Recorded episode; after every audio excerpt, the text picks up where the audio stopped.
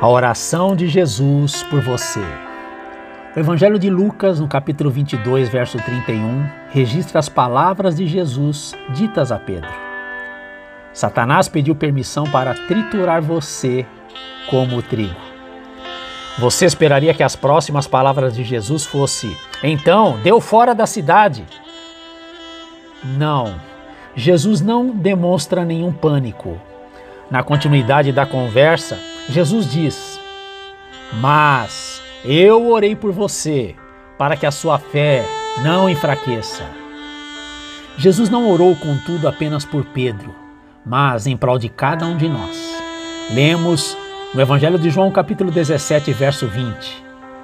Palavras de Jesus: Não rogo apenas por estes que me deste, os discípulos, mas também por aqueles que um dia hão de crer em mim. Se você é daquelas pessoas que colocam a fé em Jesus, ele orou e ora por você. Há uma história sobre um soldado que estava sentado em um banco do lado de fora da Casa Branca, nos Estados Unidos, parecendo muito triste. Ele se encontrava cabisbaixo quando um garotinho que passava por ali parou e perguntou o que havia de errado. O soldado disse a ele que precisava ver e conversar com o presidente Lincoln mas que os guardas não haviam permitido o acesso. Ouvindo isso, o menino tomou-o pela mão e o conduziu diretamente ao escritório do presidente e disse a ele: Papai, este homem precisa muito falar com o Senhor. Aquele garotinho era o filho do presidente. Ele tinha acesso direto e contínuo ao seu pai. E por pertencer a Jesus, você também tem.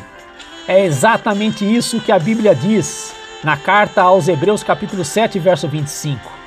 Portanto, Cristo pode salvar perfeitamente os que por ele se achegam a Deus, vivendo sempre para interceder por eles.